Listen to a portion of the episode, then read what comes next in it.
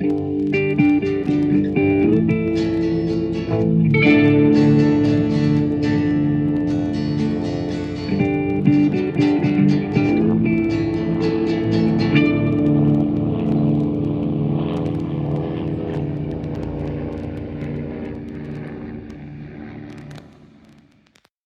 und herzlich willkommen zu einer neuen Folge Mech unter Messer. Mein Name ist Dela und bei mir ist der Flo. Hallo Flo. Eine Güte, Mesh unter Messer, was ist das denn, Dela? Ja, wir haben das echt schon verdammt lang nicht mehr gemacht.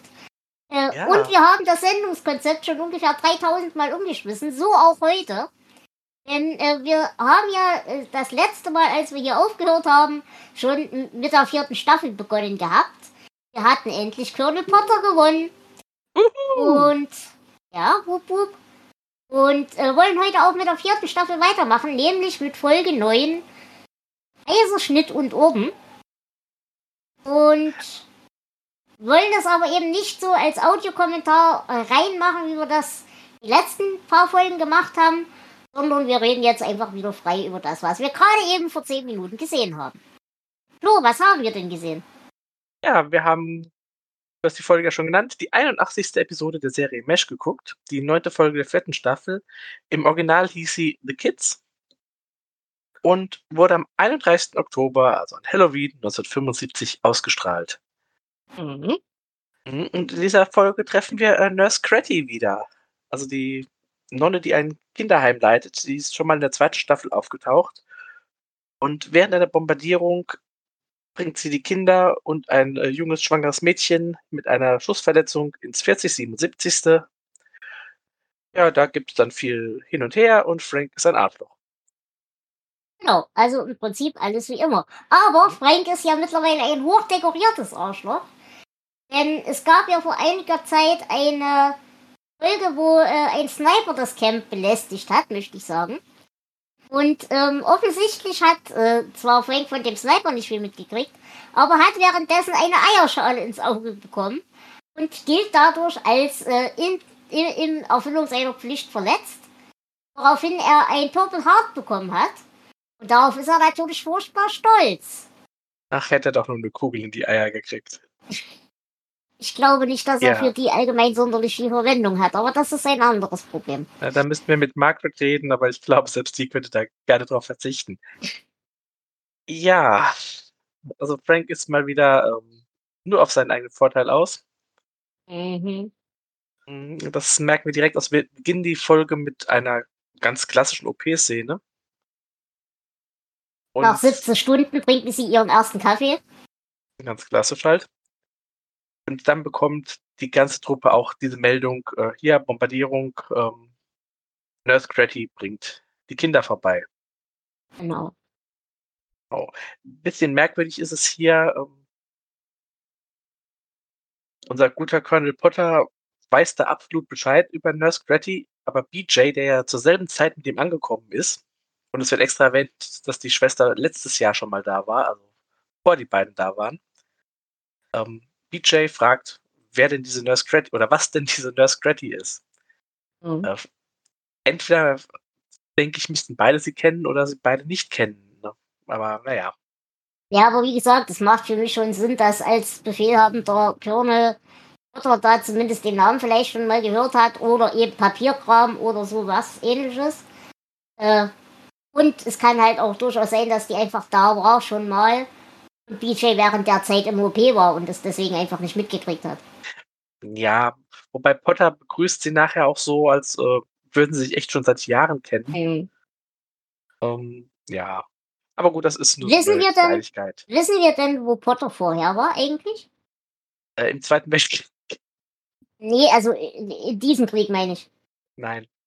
Es könnte ja theoretisch sein, dass er in einer anderen Einheit war und sie aber daher auch schon kannte, weil sie in der Gegend war. Mhm. Würde ich ja jetzt Ja. nicht ausschließen. Ist möglich, ja. Ja, Ja, Kinder ich finde dann- halt, Ja, die Kinder kommen dann an und mit ihnen viele sehr süße Momente. Also, ja, das muss ich wirklich sagen. Das ja, ist, hier, Es ist wieder so eine Folge, wo wir, ja, ich, ich entschuldigt bitte gleich, dass es ein bisschen konfus ist. Wir müssen erst wieder in Übung kommen. Es wird wieder besser. Also für unsere Verhältnisse besser. Aber. Hm.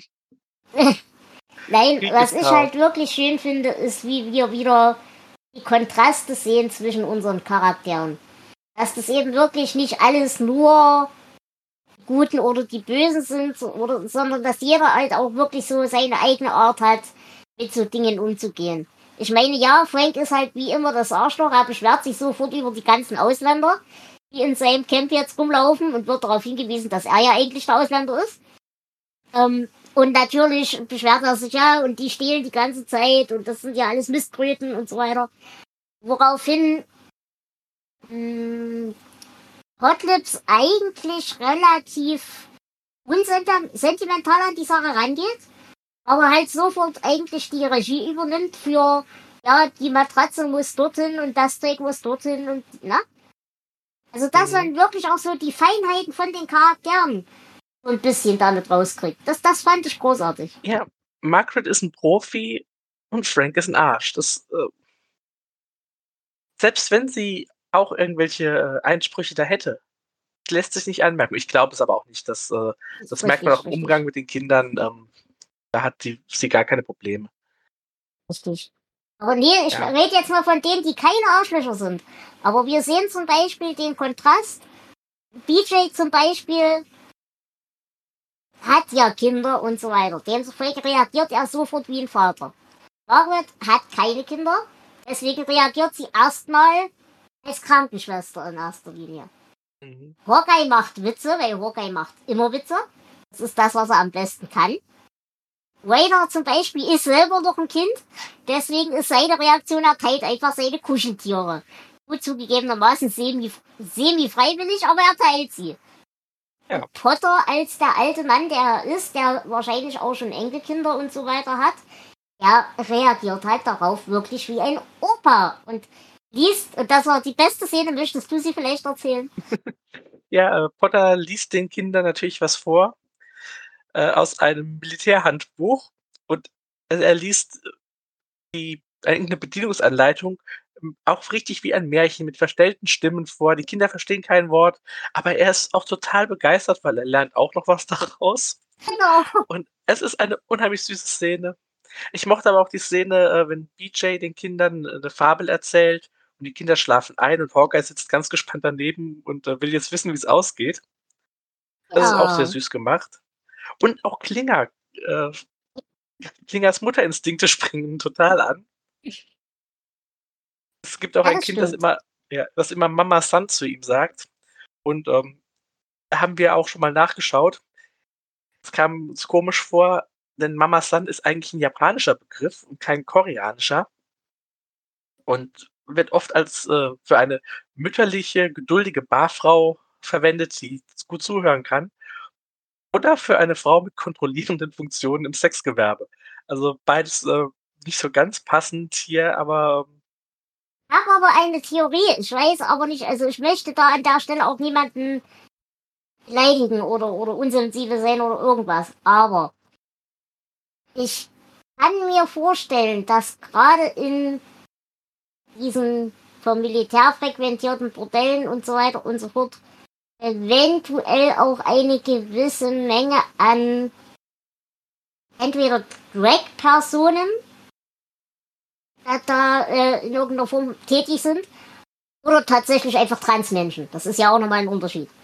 Ähm, und ich könnte mir vorstellen, dass die Assoziation gar nicht unbedingt durch die Mütterlichkeit von Klinger kommt, sondern diese Kinder sind ja sehr oft auch die Kinder von Prostituierten und so weiter und so fort, die in diesem Waisenhaus gelandet sind.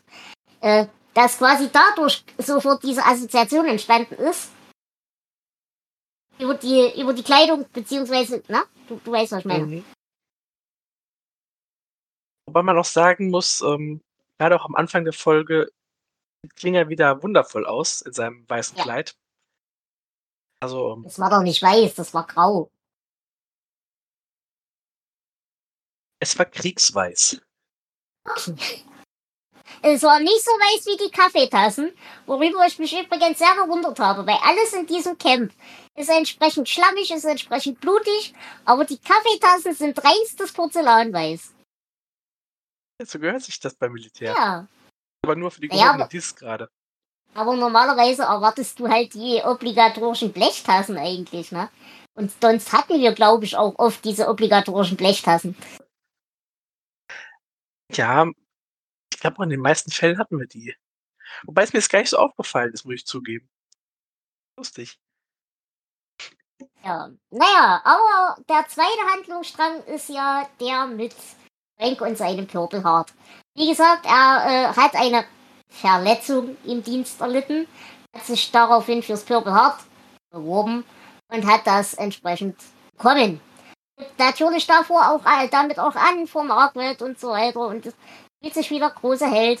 Und da ja jetzt die Kinder eben durch dieses Camp marodieren und natürlich da eine koreanische Junge sofort äh, ein Opfer gefunden hat, ähm, denkt Frank, als das Purple verschwunden ist, natürlich, dass es von einem der Kinder geklaut worden ist, weil die klauen ja alles. Stellt sich aber raus, nein, das ist gar nicht so, denn jetzt kommen wir zum zweiten Handlungsstrang dieser ganzen Schiene. Wir erwähnten ja schon, dass mit den Kindern, aber etwas verspätet, eine schwangere Frau ins Camp eingeliefert wird. Die ist nachgekommen, weil sie angeschossen worden ist auf dem Weg dorthin.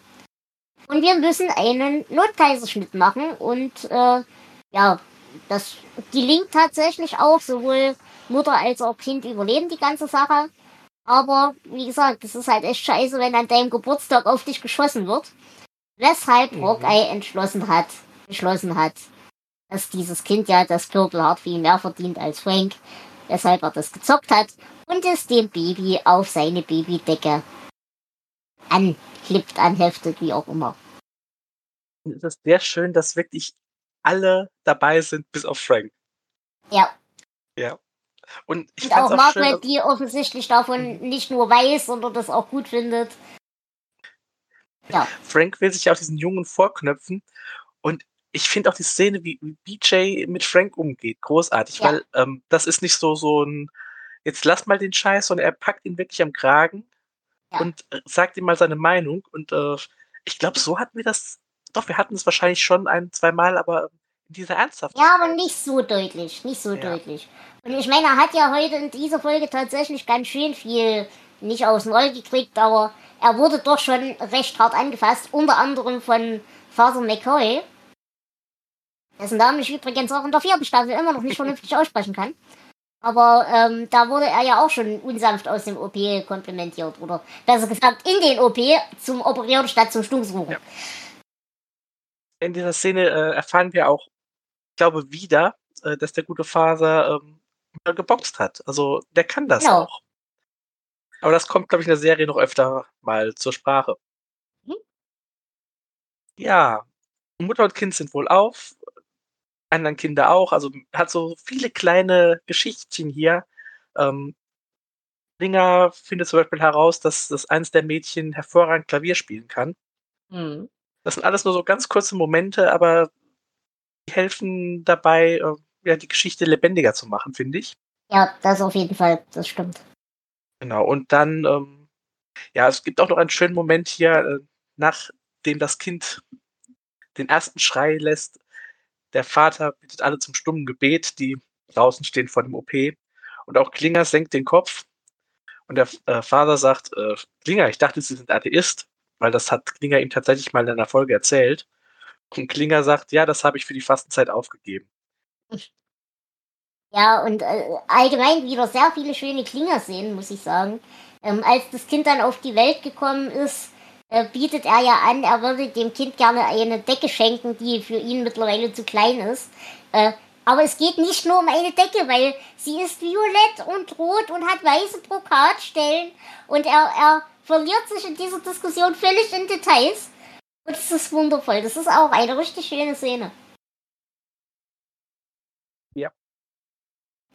Also Was ich auch noch ganze Folge- lustig fand, die ganze Folge hat äh, viele so, so kleine Momente, äh, die richtig Spaß machen. ja, auch ähm, Fall. Trader und den, den Teddy, wenn er ihn zum Schluss sehr ja sehr vorsichtig von dem Kind wieder zurückfordert. Und er Sachen. tauscht es gegen ein anderes Plüschi. Ja. Also er fordert es nicht nur zurück, sondern er tauscht es gegen ein anderes Plüschtier. Ähm, ja, und was ich auch noch sehr beachtlich fand, wir haben jetzt, glaube ich, das erste Mal richtig Henry im, äh, Quatsch, Henry, äh, Potter im OP gesehen, oder? Also bin mir nicht gerade ganz sicher. Ich glaube, wir haben ihn direkt nach seiner Ankunft schon mal so richtig erlebt. Das war dann der Moment, Ja, wo stimmt. Hawkeye gesagt hat, äh, okay, kann ja was. ist nicht schlecht. Ja. Ja, stimmt. Aber auf jeden Fall fand ich äh, sehr lustig. Er hat ja so einen zusammengebundenen OP-Strumpf äh, Dings als, als Mütze und daran festgemacht mit Pflaster eine Brille dran gebunden. Das fand ich eine hervorragende Idee, die mir so vorher noch nicht aufgefallen ist. Mhm. Ja, gut, wenn man 17 Stunden im OP steht, ähm, dann ist das wahrscheinlich praktischer. Yep. Ich finde aber bei BJ sah dieser OP-Strumpf aus äh, wie ein Kondom auf dem Kopf. Aber das ist vielleicht Ja, auch nur meine Meinung. ja, und dann, äh. Hm? Nee, dann packt äh, Nurse Cratty die Kinder wieder zusammen und sie fahren heim. Und ähm, Nurse Cratty, ich habe es schon erwähnt, die Figur tauchte schon mal auf, aber diesmal ist sie von einer anderen Schauspielerin gespielt worden, von Anne Doran. Um, die, was ist ihr einziger Auftritt im Mesh und die hat in unzähligen Filmen und Serien, aber oftmals halt wirklich nur so eine Folge, zwei Folgen mal mitgespielt. Mhm. Äh, ihr, ihr letzter Auftritt war 1988 in einer Folge der, der Krimiserie Hunter. Äh, Im Jahr 2000 ist sie dann gestorben, mit 99 Jahren. Nein, mit 89 Jahren, Entschuldigung. Das war, Trotzdem stabil. ja. Ja, das ist die gute Nurse äh, Cratty.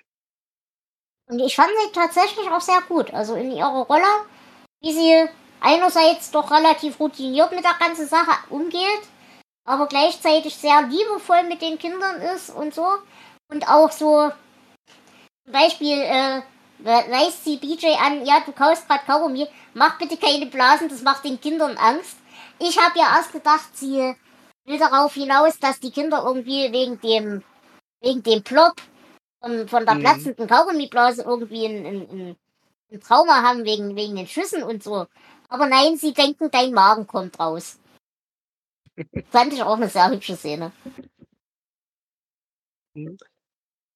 Und äh, routiniert, hast du eben gesagt, äh, routiniert ist auch die Regie.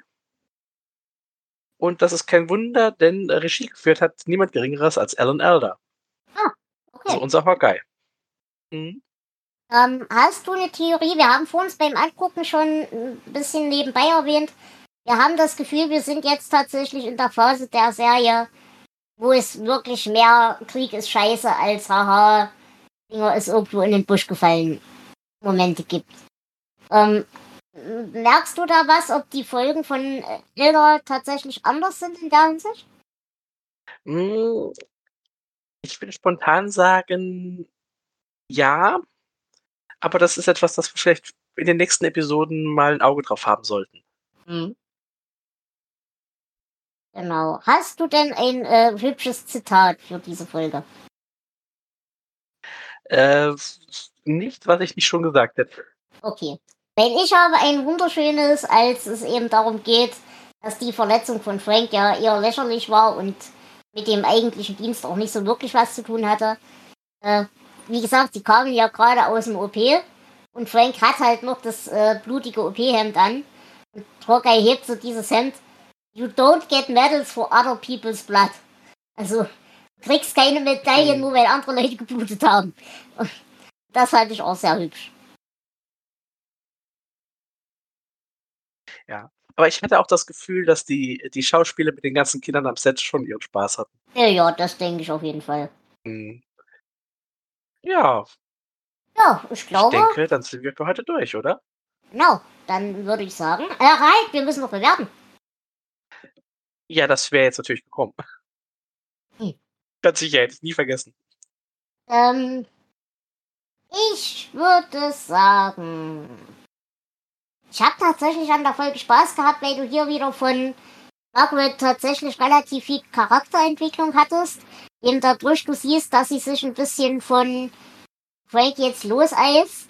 Natürlich äh, merkt man trotzdem noch, dass es Margaret ist. Wie gesagt, diese Momente, mit, äh, dass sie sofort ins Organisieren kommt, aber auch, als sie dieses lustige Spielzeug, äh, wie, wie heißt das? Hat das einen Namen? Weißt du, was ich meine?